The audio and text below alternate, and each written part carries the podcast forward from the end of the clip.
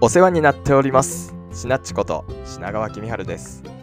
地方で中小企業の営業をしながら講演会のファシリテーションやイベントの司会舞台俳優なんかもしています。この番組ではそんな私が人前で話す際に気をつけるといいことや会話する時のポイントなんかをお話ししていきます。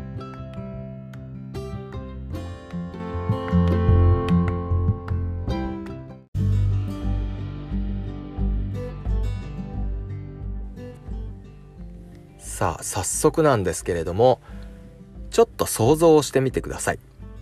目の前でとある方がお話をしています。ただその話す時間は制限時間があってすでに超えています。どう感じますか？嫌じゃないですかね。大抵の人はそう感じるんじゃないかなと思うんですけれどもせめて自分が逆の立場になった時喋る側になった時ってそうはなりたくないですよね。ただ実際はいかがでしょう。超えたりしがちじゃないですか。ね。超えなかったとしても最後の方はバババッと駆け足になっちゃって結局聞いている側は理解度いまいち。なんてこともあるんじゃないでしょうか。こうならないために今日提案するのが時間をオーバーすると即死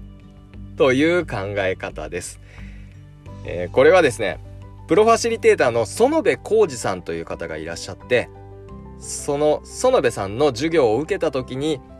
ちらっとおっしゃっていたことなんですね。私はその部分だけいただいていつも意識してまあファシリテーションの時とか実践しています、ちょっとフォローしておきますと園部さんは決して時間のことだけを言っているんじゃなくて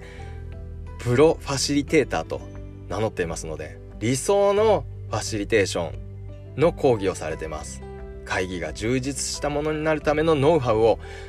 もうすごいですよ。惜しげもなく伝えていらっしゃるのでその点だけはここでフォローしておきますね。さて即死という極端な例を使いましたけれども、まあ、時間をオーバーするともう究極にダメな状況になるってなったらあなたはどう行動しますか？その喋る場面までに準備時間があったらどうしますか？ね喋る場面になって時間だけ守るっていうことをせずに伝えたいことがあるんでそんなことをせずに内容をきっと多少なりとも考えますよね。で大まかにでも時間配分も考えますよね。さらに喋るっていうことは伝えたいことがあるっていうことは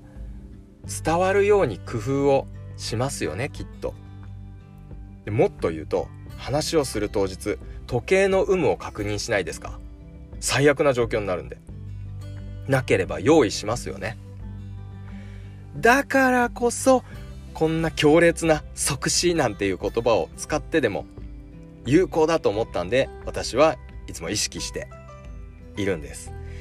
ちなみにですね